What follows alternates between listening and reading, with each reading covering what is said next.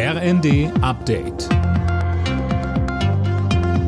Stündlich neu. Auf den Punkt informiert. Ich bin André Glatzel. Die CDU von Ministerpräsident Wüst hat in NRW einen unerwartet deutlichen Wahlsieg eingefahren, muss sich aber einen neuen Koalitionspartner suchen.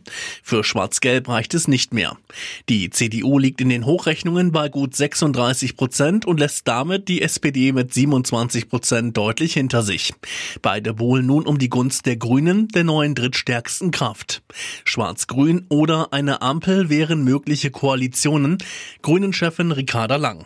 Mit wem wir in Zukunft regieren würden, das hängt einzig und allein davon ab, wer überzeugt ist, den Weg mit uns gemeinsam in eine klimaneutrale und digitale Zukunft zu gehen, die soziale Gerechtigkeit voranzubringen und den Zusammenhalt in Nordrhein-Westfalen zu stärken.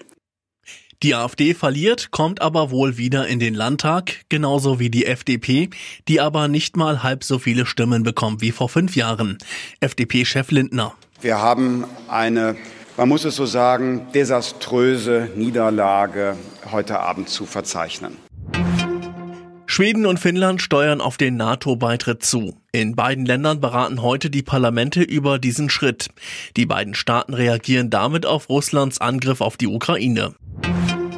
In Potsdam gehen heute die Tarifverhandlungen für die Beschäftigten der Sozial- und Erziehungsdienste weiter. Die Gewerkschaft Verdi fordert für die rund 330.000 Beschäftigten bessere Arbeitsbedingungen und mehr Geld. In der zweiten Fußball-Bundesliga sind die letzten Entscheidungen gefallen. Neben Schalke steigt Bremen direkt wieder auf. Der HSV hat es nach drei vergeblichen Anläufen immerhin in die Relegation geschafft.